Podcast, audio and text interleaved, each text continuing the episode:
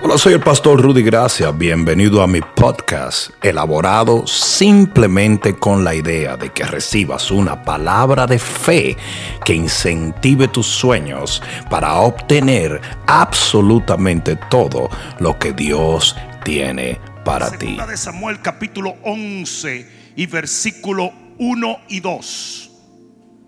Segunda de Samuel capítulo 11 versículo 1 y 2 dice, aconteció al año siguiente en el tiempo que salen los reyes a la guerra, que David envió a Joab y con él a sus siervos y a todo Israel y destruyeron a los amonitas y sitiaron a Rabá.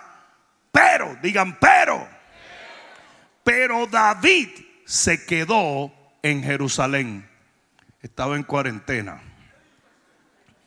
Y sucedió un día, al caer la tarde, que se levantó David de su lecho y se paseaba sobre el terrado de la casa de Israel y vio por Netflix.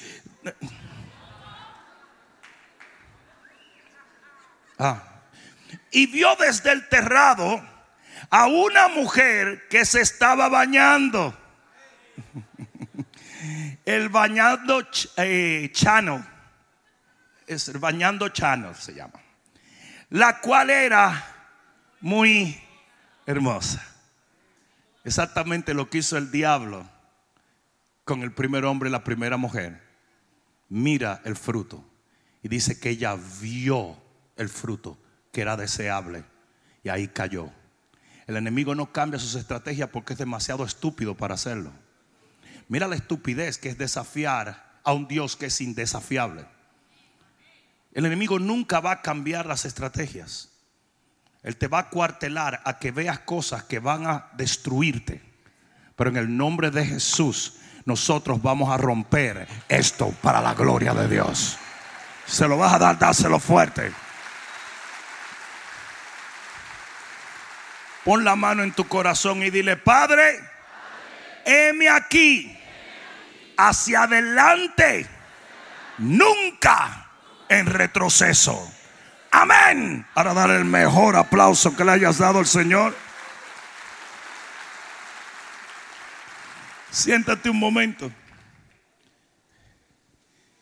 Increíblemente, cualquier vehículo creado por el hombre tiende a deteriorarse, a deteriorarse cuando no se usa. ¿Cuánto entienden eso? No importa si es un bote, un carro, una motocicleta, no importa si es un avión. La, la, realidad es que cuando usted parquea un carro y no lo usa, el carro se va oxidando. Y es por eso que el hombre de Dios y la mujer de Dios tiene que aprender a gastarse y no a oxidarse. Cada día que pasa la vida se gasta. ¿Por qué no la gastamos para Dios, por Dios y en Dios? Cuando usted para un vehículo al frente de la casa, ya desde el primer mes el vehículo comienza a dañarse. Todo comienza a derrumbarse. Y yo necesito que la gente entienda que Dios nos creó como instrumentos de guerra. No sé si alguien me entendió. No hay un lugar más peligroso para el hombre y la mujer de Dios que la inactividad. El enemigo quiere encerrarte en tu casa a engordar y ver televisión porque Él sabe bien que cada día que pasas en ese sedentarismo vas a ir muriendo poco a poco. El Señor me dio una palabra de decirle a la iglesia a nivel global, es tiempo de salir de las trincheras, es tiempo de salir de las madrigueras, es tiempo de volver, volver, volver, volver a la guerra.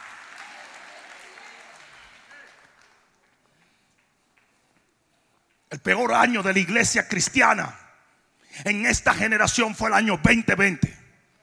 Porque por alguna razón ilógica, el enemigo logró encerrar a los cristianos en su casa. Y después desarrollar la estúpida narrativa de estamos mejor que nunca. Porque ahora podemos predicar sentados en el inodoro con un teléfono. Eso es, una, es un disparate. Usted no gana guerras con fotitos y videos. Usted gana guerra cuando va al campo de batalla y le arrebata al enemigo la sal. Mira el que está a tu lado. Todo esto viene para ti hoy. ¿Cuántos son hijos de Dios? Hace un momento estabas cantando que eres un hijo de Dios. Pues si usted es un hijo de Dios, usted tiene que tener el ADN de su padre. La única manera de confirmar que un individuo es hijo de un padre es por medio del ADN. Hay una huella genética en cada individuo. Y si usted dice que es un hijo de Dios, Éxodo 15:3 dice que Jehová es varón de guerra.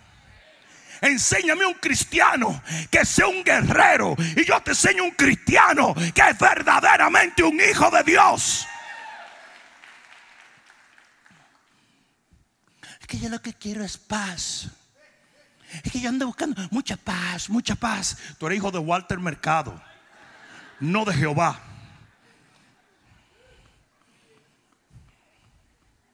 En el texto que acabamos de leer, la Biblia dice, mira el que está a tu lado con todo y mascarilla y dile, es la Biblia que dice. La Biblia dice que los reyes tenían que ir a la guerra. Y de repente David se le ocurre, me voy a quedar en casa. Quédate en casa. Lávate las manos. Cierra la puerta. Olvídate del mundo. Es como la avetruz. Tú metes la cabeza en, la tierra y se desaparece el enemigo. No, el enemigo no se desapareció. Te va a devorar el putuquis. Mm. Tú eres el que piensa que el enemigo desapareció. Ustedes saben que el diablo nunca se acuarentenó en el 2020. Es por eso que los suicidios aumentaron. La droga aumentó. Todo lo que destruye a los seres humanos aumentó. Mucha gente se alejó y no ha vuelto al Señor. Porque todo esto fue una estrategia del mismo infierno.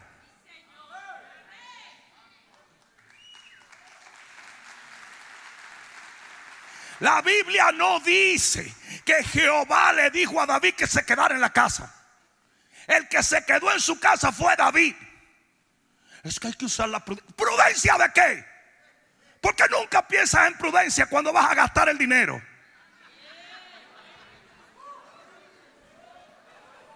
Porque nunca piensas en prudencia cuando comes carne de puerco. Porque nunca piensas en prudencia. Ni siquiera en la cuarentena que veías cuatro series de corrido y duraste cuatro días así, comiendo hamburgues y chiverquis. Ah, no, pero para las cosas de Dios sí prudencia. ¿Saben una cosa? Hay gente que nunca paró de ir al supermercado. Hay gente que nunca paró de ir a Walmart. Hay gente que nunca paró de ir a Target, pero pararon de venir a la iglesia. Ay, ay, ay, ay, ay, ay, ay, ay, ay. Anda. Porque la prudencia es muy importante. Y el COVID está en las iglesias. No en Walmart, no en Publix, no en winn No, no, no, no, no, no. Es aquí, en la iglesia. Eso fue lo que el diablo quiso meterle en la cabeza a la gente. El COVID en la iglesia. En California, el demonio este asqueroso, gobernante de California. Hasta se me olvida el nombre, pero a Dios se le olvidó hace rato también. Todo abierto, hasta su, hasta su vinera. Él tiene una vinera y estaba abierta, pero la iglesia no. La iglesia no. Estos demonios incentivaron a gente a marchar por las calles y a romperle las ventanas a las iglesias. O sea que si usted estaba dentro de una iglesia lo arrestaban, pero si estaba afuera rompiendo los vidrios lo aplaudían. Y la gente desfiló delante de las mismas iglesias que los cristianos abandonaron por prudencia. Y nadie le puso un dedo a ninguno de esos demonios asquerosos. Y el diablo se burló de nosotros, pero no lo va a hacer más hay que volver.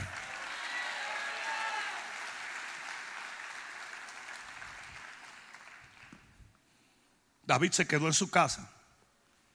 Y cuando se quedó en su casa, vino un espíritu de autorremuneración. ¿Sabes la cantidad de cristianos que están adictos a la pornografía ahora mismo? Porque después que usted vio Netflix 65 películas de Disney,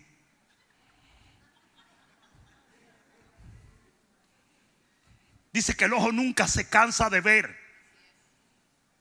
Y dentro de esos hogares, lo que sea, y yo detesto, es que estamos pasando más tiempo con nuestra familia. Pásalo en la casa de Dios. Pásalo en el contexto del Evangelio. Pásalo como Noé trabajando en el arca. Pásalo.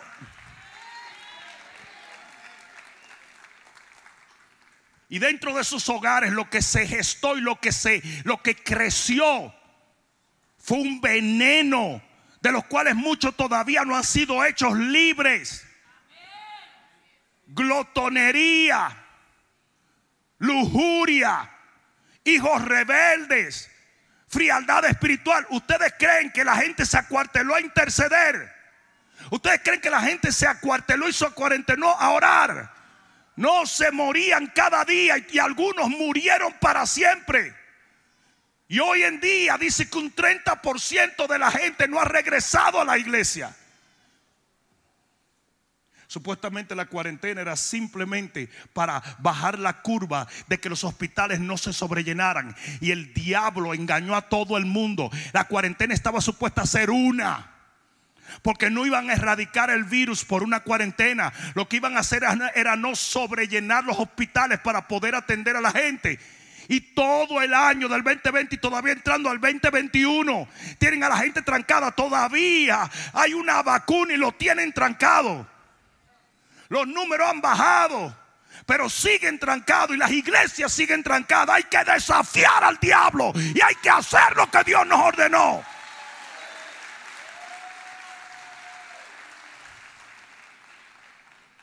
David se quedó en la casa fue su decisión, no el mandato de Dios.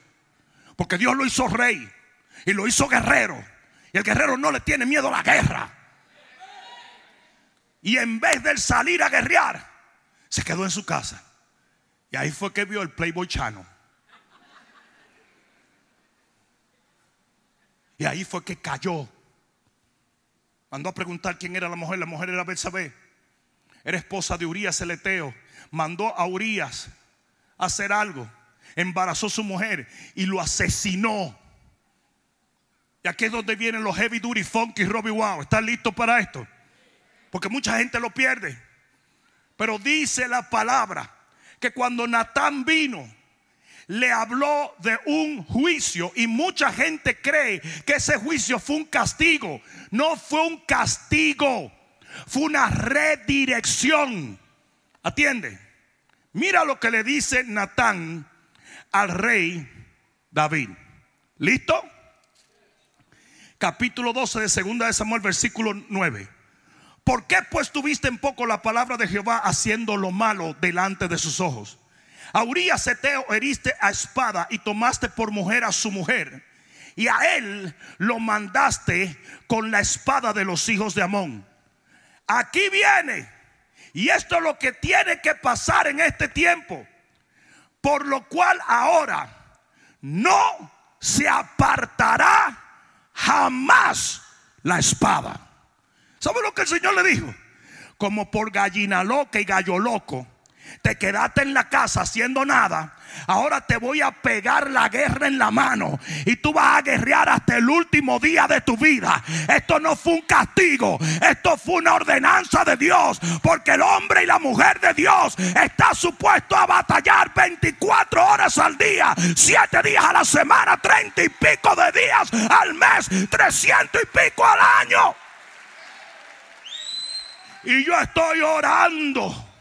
Yo estoy orando para que antes que el Señor venga, no se nos despegue la espada de la mano. Dice que había un hombre de Dios, de los valientes David, que batalló tanto que se le quedó la espada en la mano, pegada. Y eso es lo que tiene que pasar en esta iglesia que acaba de pasar por un año de encierro. Usted le debe a Dios 365 días de guerra y al diablo hay que perseguirlo en el 2021 doblemente.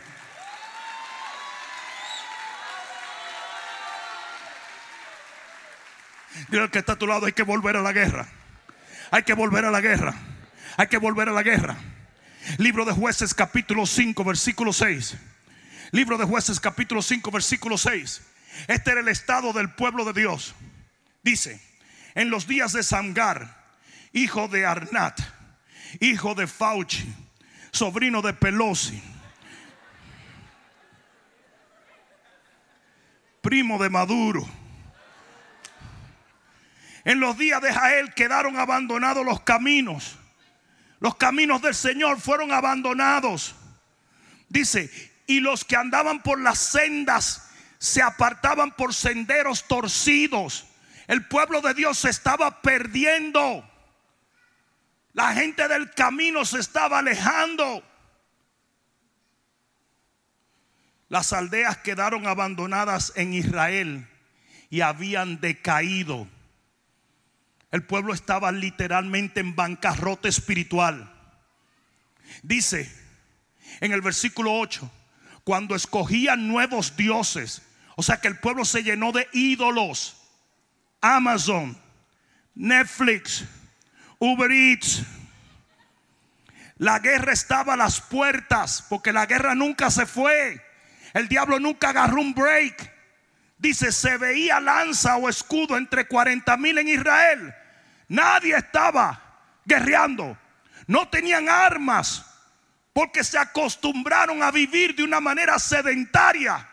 Y eso le costó al pueblo la muerte espiritual de todo el reino. No había en 40 mil soldados uno que tuviera una espada.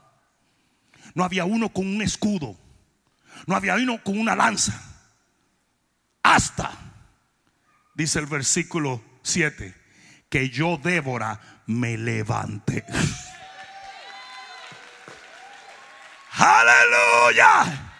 Y cuando Débora se levanta, se comienzan a levantar los guerreros. Y dice que los caudillos salieron corriendo. Débora y Barak comenzaron a movilizar al pueblo, a volver a la guerra. Y ese es el mandato de los segadores. Nosotros tenemos un mensaje para la iglesia global. Hay que volver a la guerra. Y si tú lees este pasaje, dice, se levantaron los de Efraín, se levantaron los de Zabulón, se levantaron los de Gad. Y todo el mundo comenzó a marchar. Unos vinieron por agua, otros bajaron de las montañas, otros subieron de los valles. Y esa es la visión que Dios me dio en toda Latinoamérica, hacia Europa. El pueblo de Dios se está levantando en contra de todo lo que ha venido, en contra de nosotros.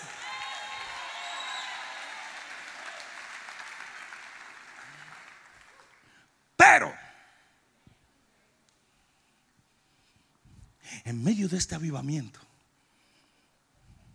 en el versículo 22, dice, entonces resonaron los cascos de los caballos por el galopar de sus valientes. Y ahí venían. Y el diablo decía, ahí vienen, ahí vienen los evangélicos. Pero yo no le dije que se quedaran ahí adentro. Yo no le, y, el diablo comenzó a decir, hay otro virus, el virunai, le dicen, el virunai. Hay otro virus, el fly. Y ahora viene el COVID-27. Y como quiera siguieron galopando. Los hombres y las mujeres de Dios siguieron avanzando. Porque vamos bajo la orden del Rey de Gloria, no del hombre. Hay alguno aquí que pueda decir amén el mundo va a escuchar el galopar de los valientes del pueblo de Jehová.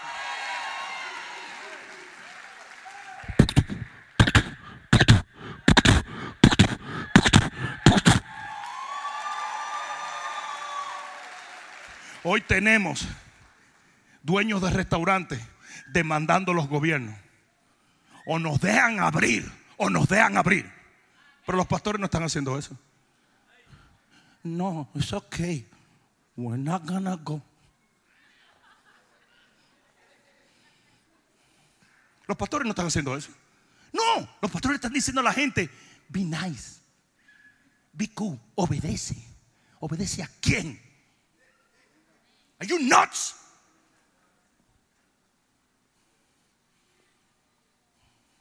Los valientes comenzaron a galopar. Y mira lo que dice la palabra. ¿Estás listo para esto? Versículo 23. En el sonido de los valientes galopando, dice, maldecid a Meroz. Ñañe. What? Maldecid a Meroz. Dijo el ángel de Jehová. ¿Quién dijo?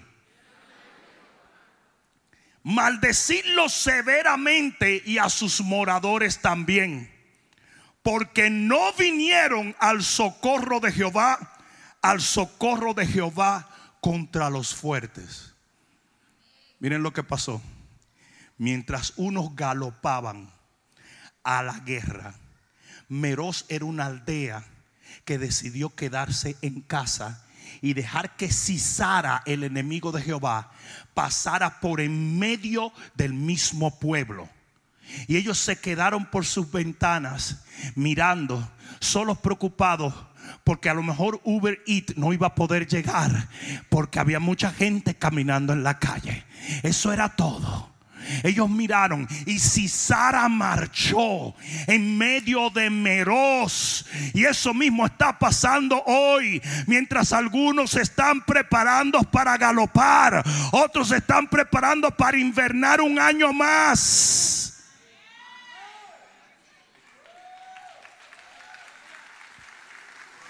Eso se llama la maldición de Meroz. Yo no voy a la iglesia porque llego muy cansado del trabajo. Y de repente tu esposa te toca un pie a medianoche y tú haces...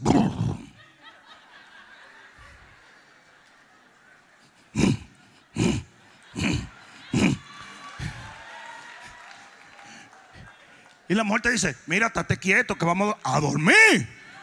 Me provocaste a mí. Y tú no estabas cansado. Yo estoy cansado, pero para esto no se está cansado. Se está cansado para la iglesia, pero para esto no.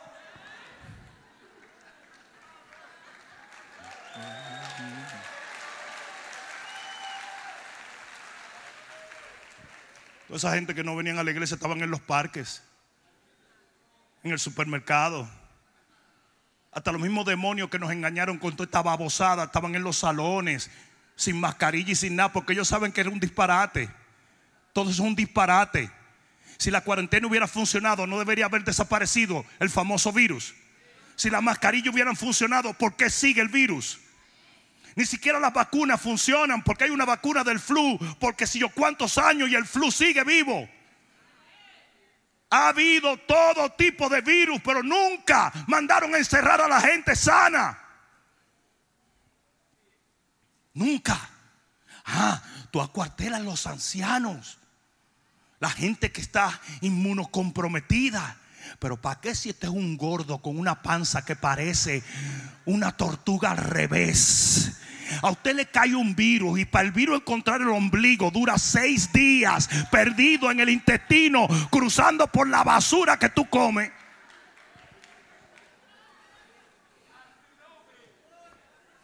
El virus no encuentra ni siquiera el pulmón tuyo. Tiene que buscar un GPS. Entre toda la grasa que tú tienes acumulada ahí. Manganzonazo de que no trabajando. ¿Y cuándo van a mandar el stimulus check? Vete a trabajar, manganzón.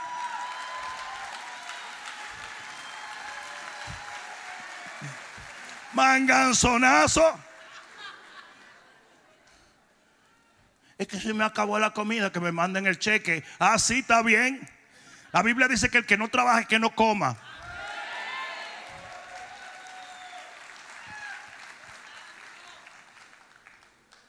Hay alguna gente que está fingieron el COVID. Aló, jefe. Yo sé que vamos a abrir el lunes, pero yo creo que yo tengo el COVID. Yo, yo. Y los jefes, como también están asustados, no, no, no, pues no ven, no venga, no venga. Yo te mando el cheque a la casa. Eso era lo que yo quería. ¿A qué hora tú me lo vas a depositar? ¿Qué? Sigue ahí. Sigue ahí. Hay una maldición que viene cuando el pueblo rehúsa batallar lo que desafía el reino. La maldición de Meros está viva hoy. Si mucha gente habla, que ninguna maldición viene sobre los hijos de Dios. Mentira, porque es una maldición que viene de Jehová. No diezme para que tú veas.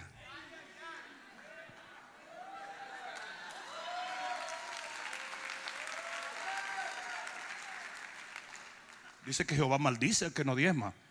Ay, no, yo me voy a conseguir otra iglesia que no hable de eso. Mm, mm, mm, Después me mandan al mexicano aquí para que grite en mexicano y nos hable de una responsabilidad. Sí, porque de maldad que te lo estamos haciendo. O a lo mejor tú piensas que estamos desesperados. Cuando tú llegaste aquí, ¿verdad que la cosa estaba bien? Tú no nos viste a nosotros de Guañingao, ¿verdad que no? Así mismo es, así mismo es.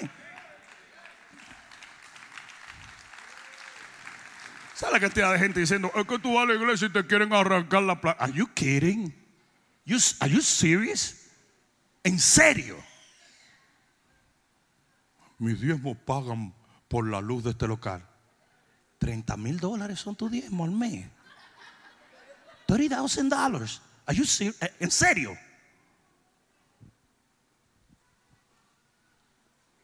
Mira, mira la cara, mira la cara, mira la cara, mira la cara. Mira la mascarilla, como se le empañó. Mira, mira la mascarilla, mira.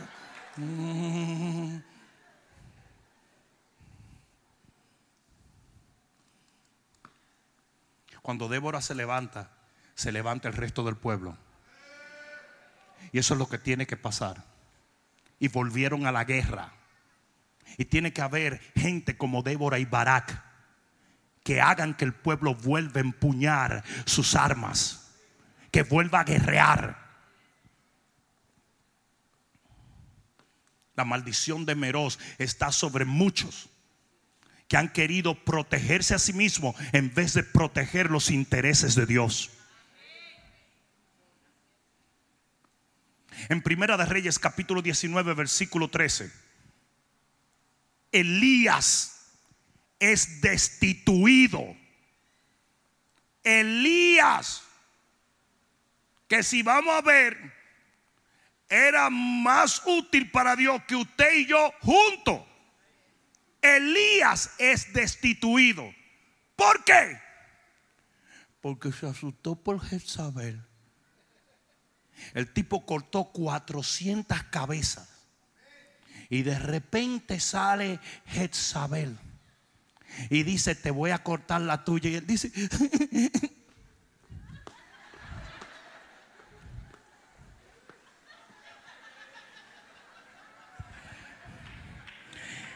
Quédate en casa. Lávate las manos. Usa mascarilla. Salió huyendo. Se metió en una cueva. Y Jehová se paró delante de la cueva y le dice, ¿qué tú haces aquí? Y dijo que tenía miedo. Ah, como tú tienes miedo, ya no me sirves. Vas a ir y vas a ungir a Jehú, que ese va a cortar la, la cabeza a todo el mundo. Eliseo, Jehú y el otro le van a cortar la cabeza. Y a ti te voy a llevar, pero ¿por qué? Por gallina loca. ¿Saben lo que el Señor instruyó a Moisés? A que si alguien tuviera miedo en el momento de ir a la guerra, lo mandara para su casa. Usted no tiene parte en las victorias de Jehová.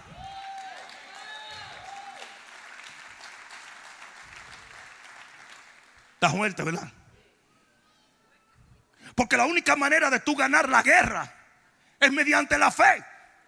Entonces, ¿qué quieres tú, un guerrero asustado? En Deuteronomio capítulo 7, versículo 16. Deuteronomio 7, 16. Búscalo rapidito. Deuteronomio 7, 16. ¿A usted le gustaría que yo estuviera hablando del amor de Dios ahora, verdad? Come a different day y consumirás, esta es promesa de Jehová, a todos los pueblos que te da Jehová tu Dios. todos tus enemigos van a ser aplastados por ti. Todos. No los perdonará tu ojo, ni servirás a sus dioses porque te será tropiezo. Es que tenemos que someternos. I don't. El enemigo se somete al pueblo. El pueblo no se somete al enemigo. Yo, yo- yo voy a ver lo que va a pasar en este momento. Que en Wash- Washington se convirtió en una cuna de demonios. Ahora, la gente que decía que hay que someterse a las autoridades, yo voy a ver a qué autoridad tú te vas a someter. Porque ya están pasando leyes de transexuales. A, a lo mejor alguno dice, ay, yo estaba loco por obedecer esa ley.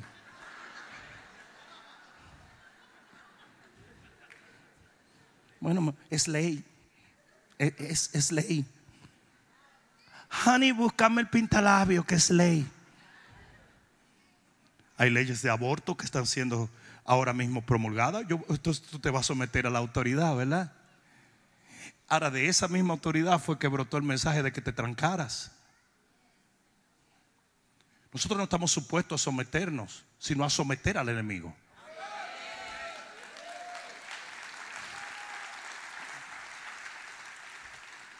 A mí hasta me mandaron a volar algunos cristianos. Este tipo está loco. Ahí fue que yo me di cuenta que los locos eran ellos.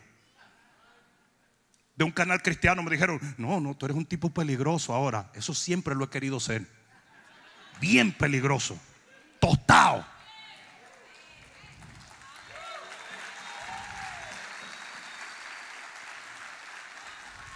Siempre me dicen, es que usted es rock izquierda, pues así quiero ser.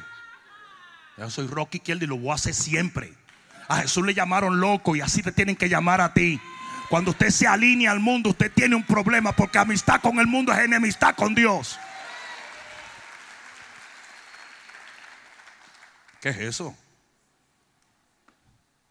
Daniel no se sometió, Sadrach no se sometió, Jesús no se sometió, Pedro no se sometió, Juan no se sometió a ninguna ley asquerosa que el enemigo lanzaba para coartar el reino de los cielos. Todos estos hombres desafiaron al diablo, desafiaron la política, desafiaron las autoridades. Uy, pero te meten preso. ¿Por qué te metan preso? No está trancado anyway en la casa comiendo. Mejor hazlo para Cristo. Yo nunca cerré la iglesia. Nunca la cerré. Ni la voy a cerrar tampoco.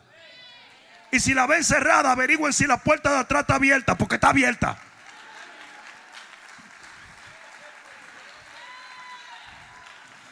Y la próxima vez, si se ponen a inventar, óyeme bien, si se ponen a inventar con cerrar la iglesia aquí, miren cómo vamos a venir a la iglesia, se lo voy a anunciar de ahora.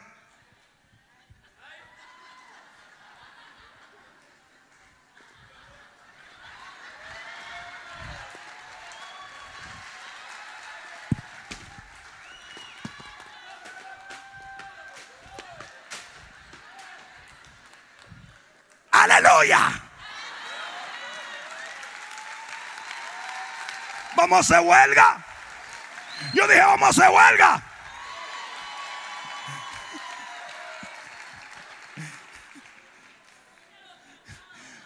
Afuera vamos a quemar gente. Traigan toda la suegra que vamos a hacer una hoguera ahí adelante.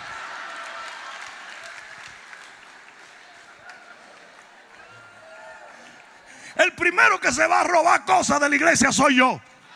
Yo voy a salir huyendo con los micrófonos. Y no nos van a hacer nada, porque en este país no le hacen nada a los ladrones, a los detractores y a los demonios.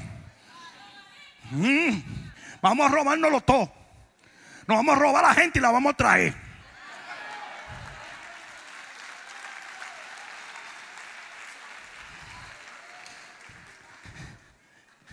Kamala Mala pagó dinero, pero mucho dinero para sacar de la cárcel a todos los que estaban quemando las cortes y desafiando a la gente. Ella, ella pagaba para sacar de la cárcel. Ella. Por nosotros van a pagar porque vamos a parecer que estamos desbaratando todo. En Argentina yo tengo un amigo, un pastor, lo admiro. Dijeron que los bares podían estar abiertos, pero las iglesias no. Quitó la silla, puso mesa y puso bebida en todas las cosas. Y la iglesia nunca paró, no pudieron. Él decía, esto no es una iglesia, esto es un bar. Esto es un bar. Yo no estoy mintiendo. Los otros días yo lo dije y él me escribió, me dijo, yo también te admiro. Pero claro, si aquí tenemos que bailar quebradita, lambada, o camanche que que tú gatonga, lo vamos a hacer. Yo voy a poner luces discos aquí.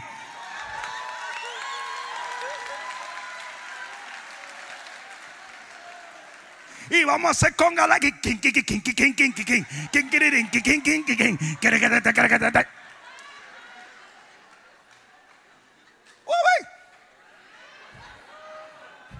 ¿Será el diablo más inteligente que uno? Ustedes no saben qué es la bestia. Versículo 17 dice, si dijeres en tu corazón, estas naciones son mucho más poderosas que yo, ¿cómo las podré terminar? No tengas temor de ella. Acuérdate bien de lo que hizo Jehová tu Dios con Faraón y con todo Egipto. Cuando usted teme, usted coarta a Dios de trabajar a su favor. En Deuteronomio capítulo 20, versículo 1, rapidito.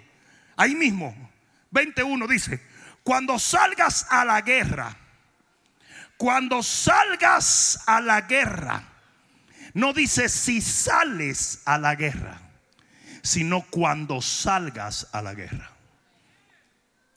Contra tus enemigos, si vieres caballos y carro y un pueblo más grande que tú, no tengas temor de ellos, porque Jehová tu Dios está contigo el cual te sacó de la tierra de Egipto. Y cuando os acerquéis para combatir, se pondrá en pie el sacerdote. Hoy yo le hago un llamado a los pastores, a los apóstoles, a los profetas, a todos ellos, pónganse en pie.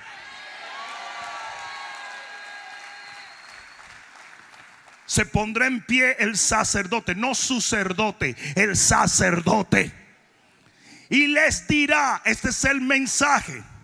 Hay un enemigo allá afuera, pero este es el mensaje de los sacerdotes de Jehová en medio de una amenaza del enemigo. Oye Israel, vosotros os juntáis hoy en batalla contra vuestros enemigos. Quédense en casa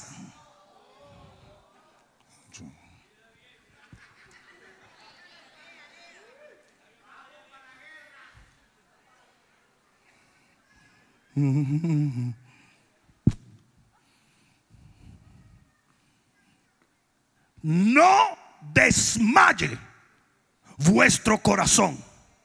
No temáis, ni os azoréis ni tampoco os desalentéis delante de ellos, porque Jehová vuestro Dios va con vosotros para pelear vosotros contra vuestros enemigos y salvarlos. Cuando tú marchas, Dios marcha contigo.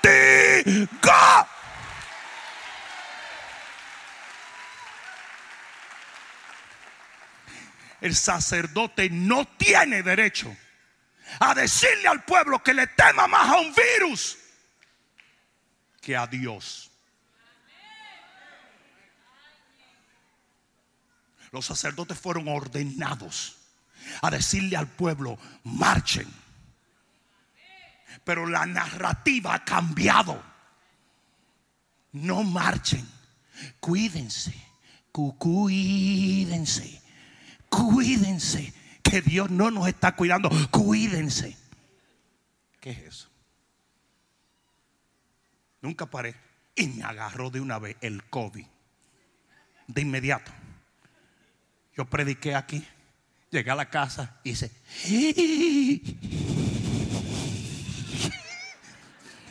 Yo dije, ay, el diablo.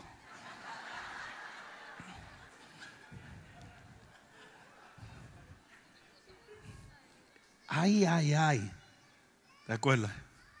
El lunes hice. Ya para el martes. El miércoles. Vine aquí a predicar y decía, aleluya. ¡Ah, gloria a Dios! La gente decía, pero el pastor está eléctrico. El jueves pasé el día en el baño. Y el viernes vine a mi programa de radio. El sábado salí a coger aire y el domingo estaba predicando aquí otra vez.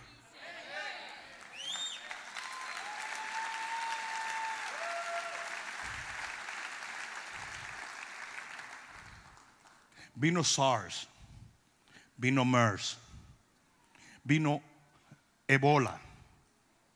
Todo eso, que todos matan, pero recontra matan. Y nunca se encerró la gente. Nunca. Nunca cerraron las iglesias. Nunca. Porque esto no tiene que ver nada con eso. Yo dije, esto no tiene que ver nada con eso. ¿A cuánto le dio el coronita? ¿A cuánto le dio? A lo mejor tú estabas trancado con toda tu mascarilla y toda tu cuestión. Y tú bebías cloro, bebías trementina, bebías mistolín. Eran los erutos más perfumados que había y homogéneos. Y la gente inventando disparates. Tú te bebes un té con cuatro aspirinas. Y. Y todo el mundo inventando disparates. Pero tú estás aquí.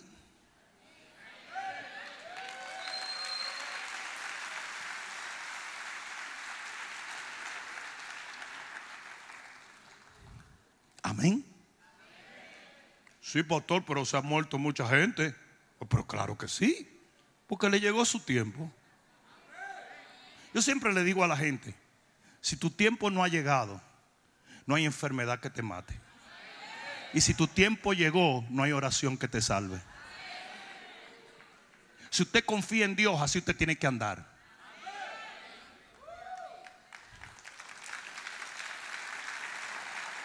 Pastor Mallorquín, el domingo que yo estaba medio, vino aquí y me pegó un abrazo.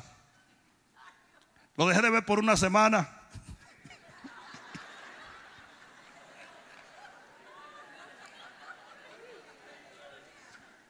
A la semana me llama y me dice, bro, bro, dímelo. No agarró esto a todo.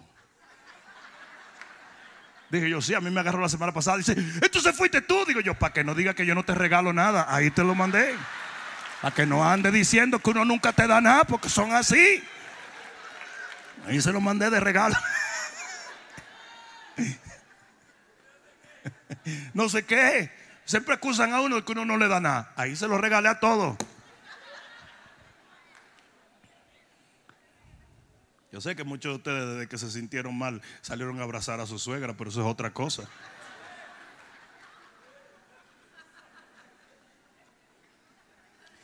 Voy a terminar con esto.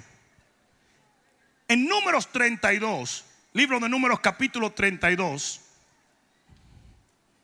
yo sé que hay muchos impíos que dicen, número, ese es el libro que a mí me gusta, pero yo juego la lotería. Ahora mismo esa cuestión, ahora mismo hay 700 billones de dólares que van a caer. Vamos a ver lo que nos dice el libro de números. Impíos. Pero en el capítulo 32 del libro de números, dice en el versículo 1, los hijos de Rubén y los hijos de Gad, que eran dos tribus o dos pueblos de Dios, tenían una inmensa muchedumbre de ganado. Yo le voy a preguntar a ustedes, ¿quién le dio ese ganado a ellos? No, pero díganlo con propiedad. ¿Quién le dio el ganado? Porque toda buena dádiva y todo don perfecto viene del Padre de las Luces. O sea que si tú eres de esa gente que dice que Dios no prospera, léete esto. Porque Dios le dio ganado. Dice, y vieron que la tierra de Jazer y de Galaad y les pareció un país, el país lugar de ganado. Dijeron, aquí vamos a prosperar porque esto es un, un lugar para ganado. Recuerden que todos esos lugares son desérticos, pero había valles hermosos llenos de pasto para el ganado. Dice que, Y vinieron pues los hijos de Gad y los hijos de Rubén y hablaron a Moisés y al sacerdote Eleazar y los príncipes de la congregación diciendo, Atarot, Dibón, Hacer, Nimra, Esbon, Eleale, Seban, Nebo y Beón. La tierra que Jehová hirió delante de la congregación de Israel es tierra de ganado y tus siervos tienen ganado. Fíjense lo que ellos le están pidiendo. Es literalmente pidiéndole Europa. ¿Cuál es el problema de la iglesia hoy en día? Que tu fe es muy pequeña. Ellos le están pidiendo, danos tales tierras, tales tierras, tales. Es literalmente como si ellos hubieran venido. Danos Francia, Bélgica, España. Eso es lo que le están diciendo. Le dicen, danos esta tierra porque es tierra de ganado. Por la cantidad de territorio que le están pidiendo, ustedes pueden calcular la cantidad de ganado que tenían. Eran multimega, hyper, duper millonarios. Dije una mala palabra, ¿verdad? Solo el diablo puede tener dinero, ¿verdad? Repréndelo.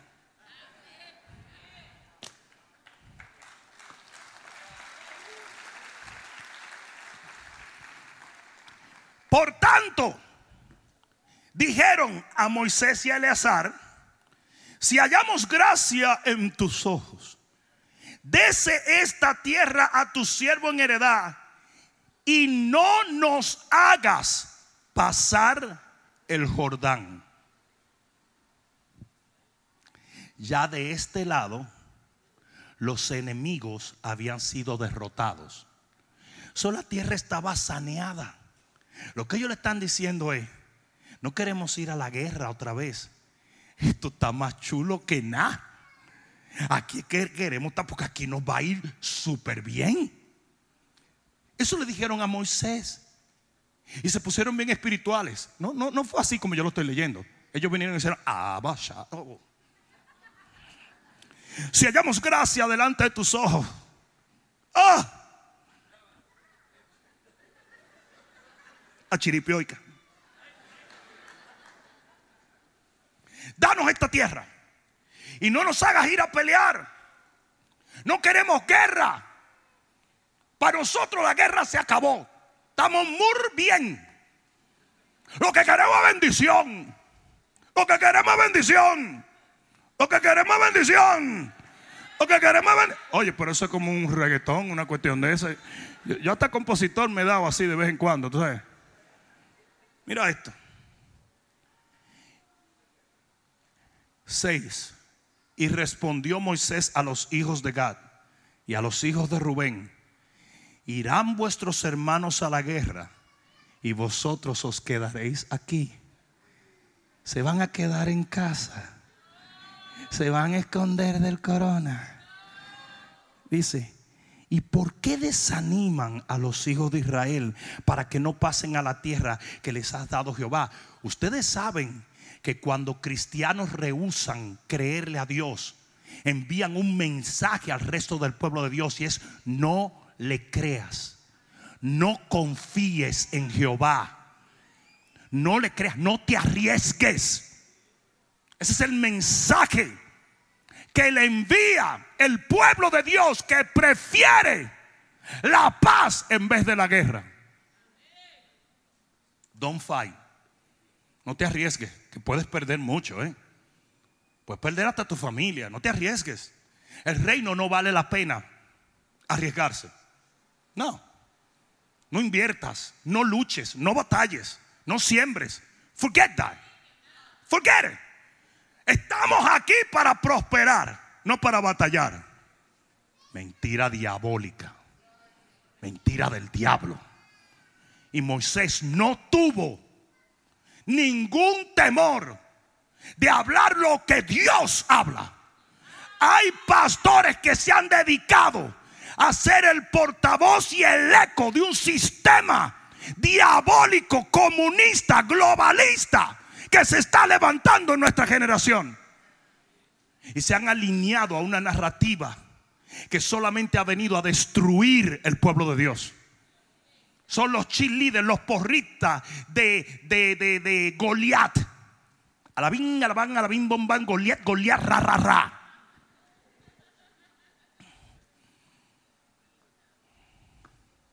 ¿Saben lo que hicieron Rubén y Gad?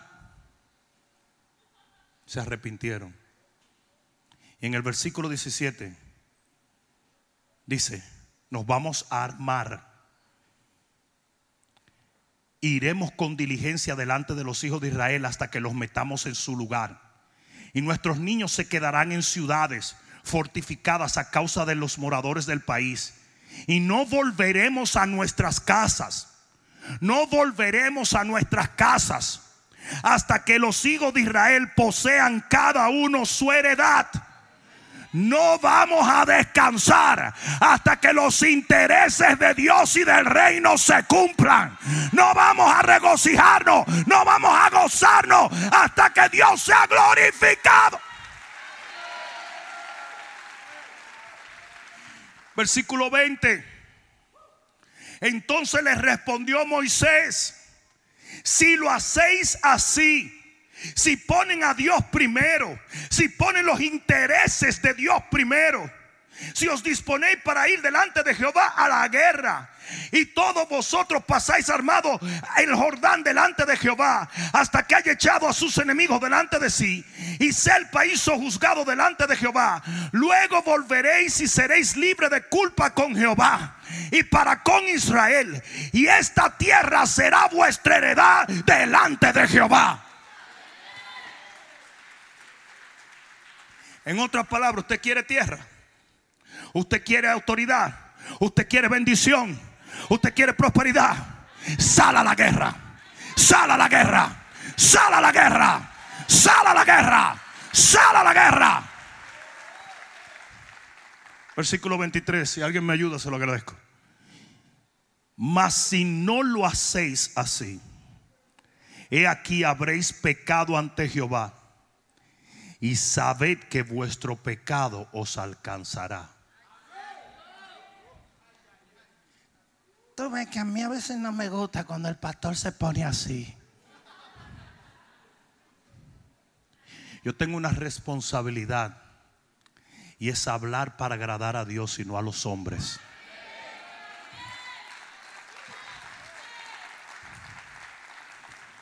El que no responde al llamado de guerra de Jehová, está en pecado. Porque no ha aprendido a poner los intereses del reino por encima de sus propios intereses. Tú no estás supuesto a defender tu vida. Dios la defiende cuando usted defiende sus intereses. La Biblia dice, el que cuida de la higuera comerá de sus frutos. Y el que honra a su Señor recibirá honra. Y lo que el pueblo tiene que entender es que Dios va a cuidar de ti siempre y cuando tú cuides del reino.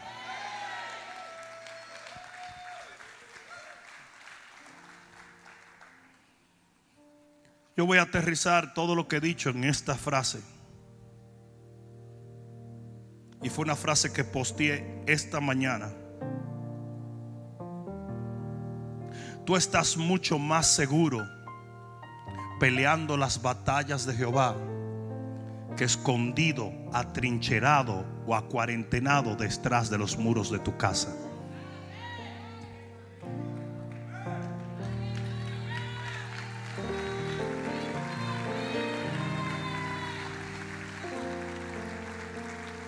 En vano vela la guardia si Jehová no vela con ellos. Usted puede protegerse, usted puede esconderse, usted puede salirle huyendo a quien usted quiera. Pero ahí no hay seguridad. Yo prefiero estar en medio de una tormenta con el Señor en mi barca a estar en la orilla sin Él.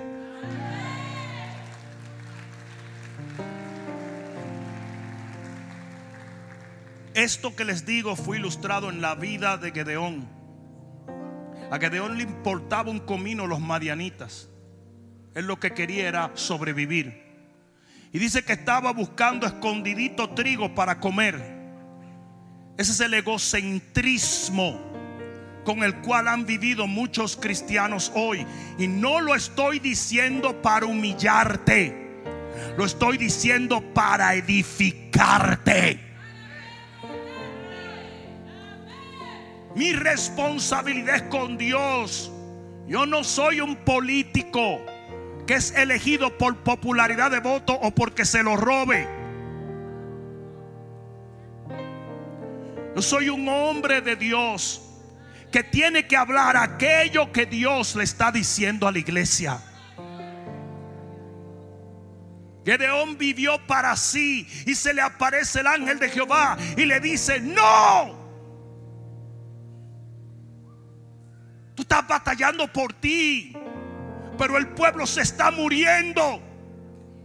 Te voy a enviar a libertar todo el trigo para todo el pueblo. Y Gedeón tenía temor. Es normal. Pero su temor se fue cambiando en fe. Y es lo que la iglesia tiene que hacer. Necesitamos una narrativa opuesta a la narrativa del mundo. El mundo te dice teme, escóndete, sé prudente, pero Jehová te dice sal, batalla, créeme, lucha. Alguien va a tener que dar un grito de gloria aquí.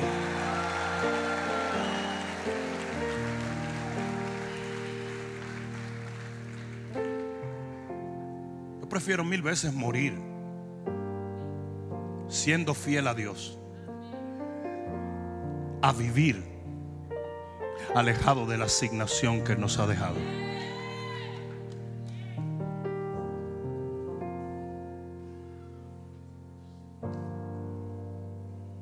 Es interesante, y esto lo digo hasta con dolor, ¿eh? Lo digo con dolor, honestamente, porque me dolió.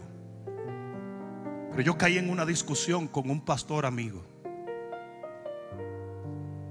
Y de verdad que me duele. Yo comencé a discutir con él.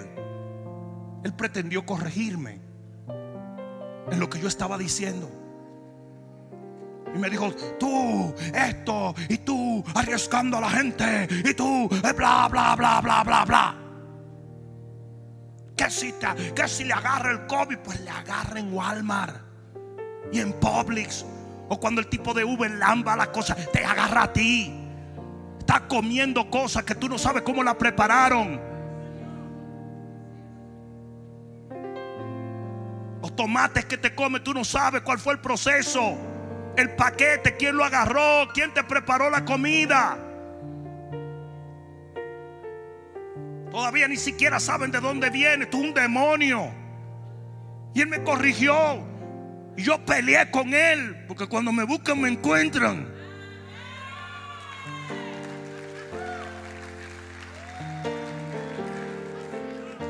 Pero me dolió. ¿Saben por qué? Porque un mes después murió de un ataque al corazón. Eso me partió el alma. Ah, no, no, no. No me partió el alma por corregirlo. Porque ese es mi trabajo. Me partió el alma porque quizás él estaba protegiendo su vida y no entendía que tenía un mes para demostrarle a Dios su fidelidad. Que tenía un mes para ponerse en el lugar que Dios lo plantó. Que tenía solamente un mes más de vida para arriesgarla por Cristo. Y no lo mató el corona del cual él se protegió, lo mató el corazón. Y yo creo que el corazón de la iglesia está siendo afectado por esto. Los cristianos han dejado de orar, han dejado de ayunar, han dejado de ir a la iglesia, han dejado de predicar, han dejado de arriesgar sus vidas por el Evangelio. Y ni siquiera sabemos cuánto tiempo tenemos Estamos viviendo en las horas finales de la humanidad. Vamos a demostrarle a Dios nuestra fidelidad. Nosotros tenemos que saber vivir para Dios, pero también morir para Él.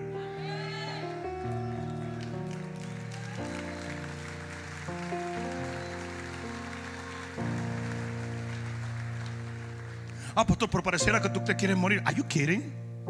Of course not. Mientras más tiempo yo dure aquí escupiéndote a ti, mayor es mi recompensa. No, yo quiero estar hasta el último. Es más, yo le dije al Señor, cuando venga el rato, llévame por los tobillos para ir mordiendo demonios en lo que voy subiendo. I don't want to leave. No. I'm having too much fun. Yo quiero partir cuando yo termine. Ahora, eso sí, compadre. Eso sí. Tres segundos después que, que, que yo termine, tú me hiedes. Tres segundos después que yo termine mi carrera, yo no quiero verte la cara. A menos que tú vengas en la nube que viene atrás de mí. Pablo quiso partir cuando terminó su carrera. Yo no quiero partir antes de eso. Yo quiero que se termine mi carrera y largarme. Pero qué importante es el entender que tu vida está para demostrarle fidelidad a Dios a través de la fidelidad a tu llamado.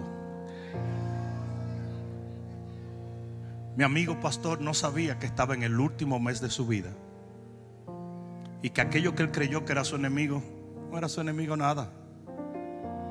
Muere de un ataque al corazón. No, no es que yo creo. No, no, no, no es que yo creo que se fue al infierno por eso. Absolutamente no. No somos salvos por lo que hacemos, pero sí somos recompensados por lo que hacemos para Dios.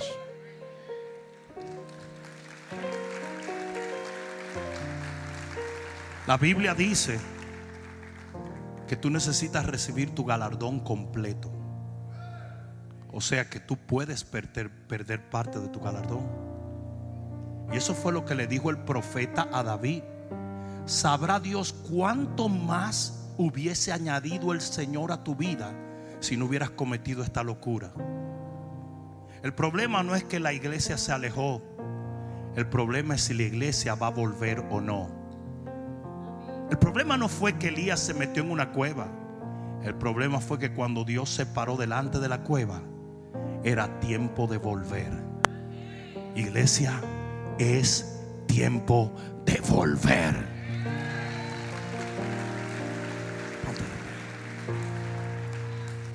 Ponte de pie. Pie. Cierra un momento tus ojos y levanta tus manos. Vamos, levanta tus manos.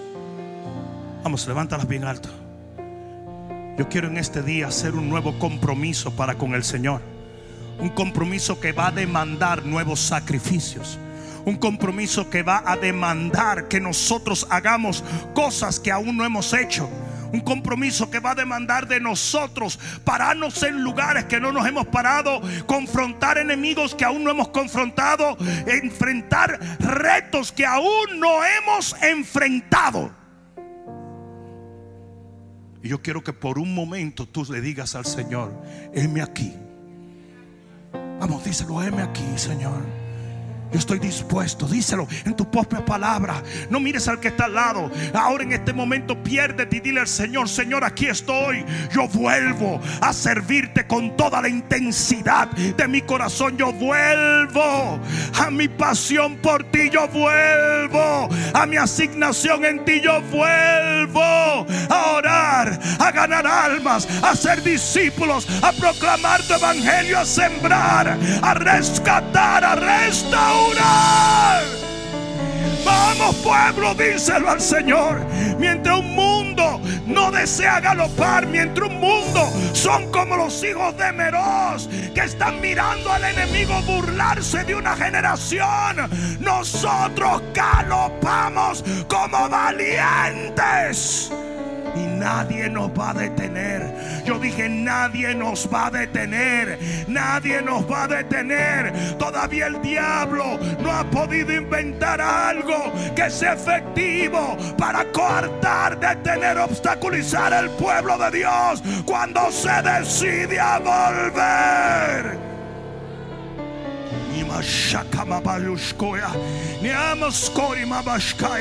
Yo puedo orar contigo, pero no puedo orar tu oración. Tú tienes que decirle al Señor, aquí estoy, aquí estoy, aquí estoy, aquí estoy, aquí estoy, aquí estoy. Heme aquí, mi Dios. Úsame, úsame, úsame, úsame, úsame para hacer volver tu pueblo. Úsame, úsame, úsame. Oh, vamos a adorar un momento. Dile, heme aquí, heme aquí, heme aquí.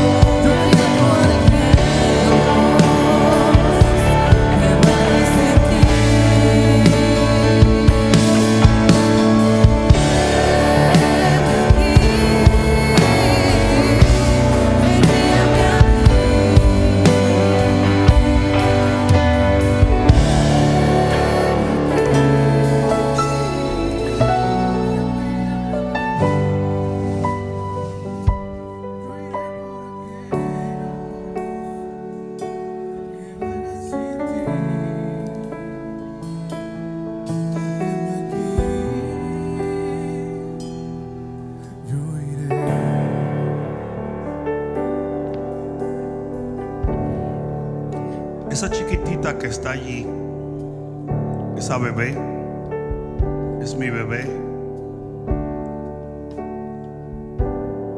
Imaginemos, imaginémonos por un momento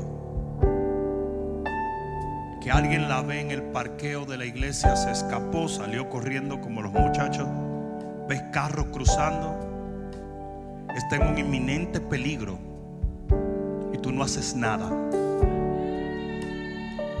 Imagínate.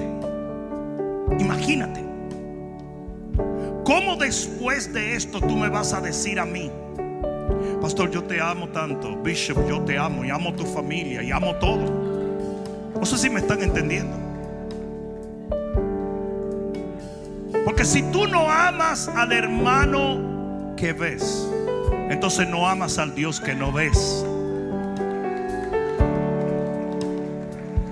Y la iglesia jamás podrá decirle a Dios, yo te amo, si no ama a su pueblo. Hoy en día, la cantidad de suicidios, de depresión, de angustia, de muerte espiritual que está experimentando la sociedad después de un año donde le dimos permiso al diablo de tomar control de las ciudades de la tierra. Cantidad de gente muriendo es increíble. No podemos quedarnos con los brazos cruzados. Hay que hacer volver al pueblo. La semana que viene tendremos una masiva. Vamos a llenar la iglesia tres veces. Tres. Repleta. Recontra mega hyper repleta. Estamos buscando ganchos para enganchar a la gente del balcón. Porque lo vamos a hacer tres veces. Miel San Marco va a estar con nosotros. Y vamos a hacer un escándalo aquí. Pero usted va a secuestrar siete o ocho cristianos. Va a secuestrar siete o ocho que no conozcan del Señor. Y se los va a traer a todos. Usted va a alquilar una van si es necesario. Y usted la va a traer llena para la gloria de Dios. ¿Alguien me escuchó? Y con esto le vamos a decir al Señor, heme aquí. Heme aquí es mucho más que una expresión. Es un heme aquí. Voy a obedecerte. Esto no es una campaña. Esta es una palabra de Dios para la iglesia a nivel global. Es tiempo de volver. Alguien diga amén a esto. Oh, no, no, dáselo más fuerte. ¡Vamos!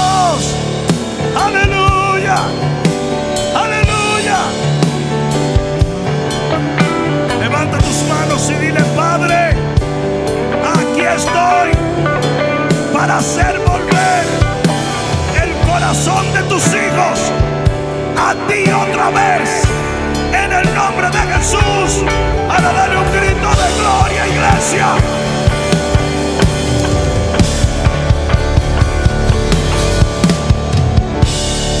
Cierra un momento tus ojos rapidito.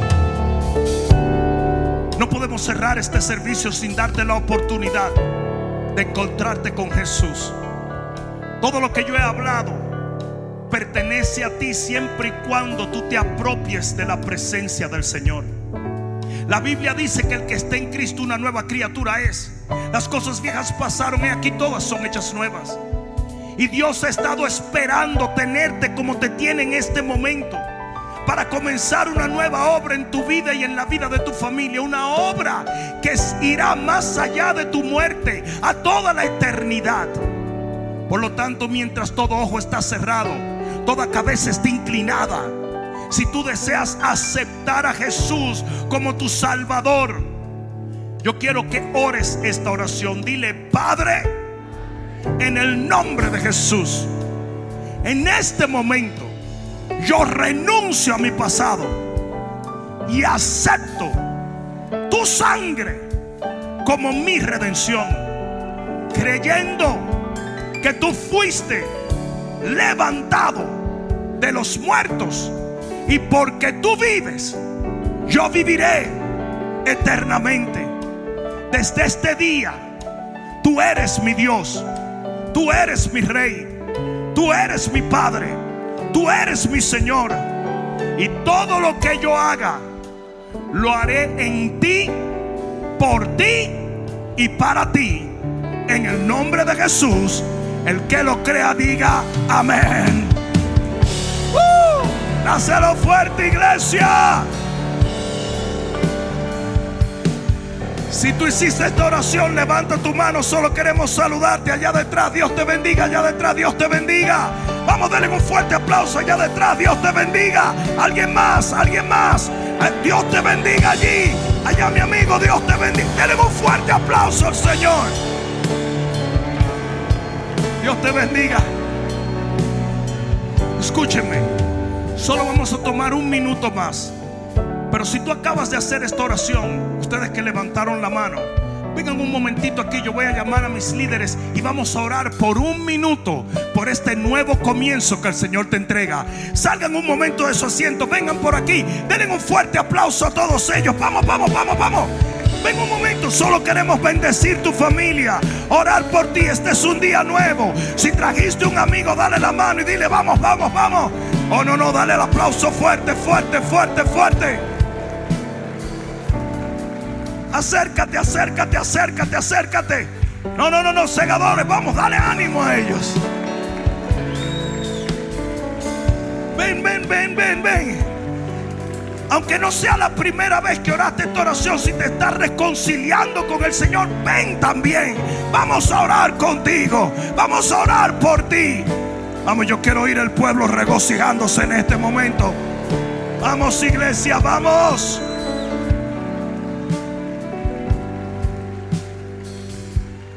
Escuchen esto. La única razón por la cual nosotros le pedimos a la gente que pase al altar es porque en una boda, en un matrimonio, la fidelidad se jura en un altar. ¿Sí o no? Los pactos se hacen en los altares, ¿o no? Entonces nosotros entendemos que tú estás haciendo un pacto con Dios. Y por eso lo hacemos aquí, en un altar. Por eso, si estás en tu asiento y verdaderamente quieres un nuevo comienzo, no tengas temor. Todos nosotros vinimos al altar alguna vez. Amén. Ven, ven, ven, ven, ven. Vamos, ven. Dios te bendiga, Dios te bendiga. Den un mejor aplauso a ellos.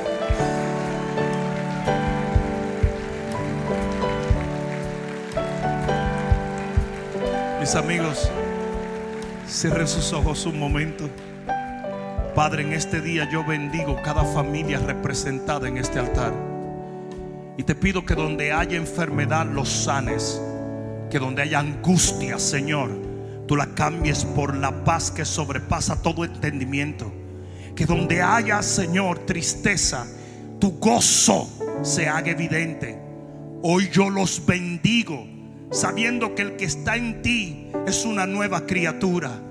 Señor, gracias, porque sé que en los próximos días tú vas a demostrarles a ellos que no hay problema que no pueda ser resuelto, que no hay circunstancia adversa que no pueda ser cambiada, que no hay enfermedad que no pueda ser sanada y que no hay dolor que no pueda ser curado, porque ahora tú estás sobre sus vidas y ellos están bajo las sombras de tus alas. En el poderoso nombre de Jesús, el que lo crea diga amén.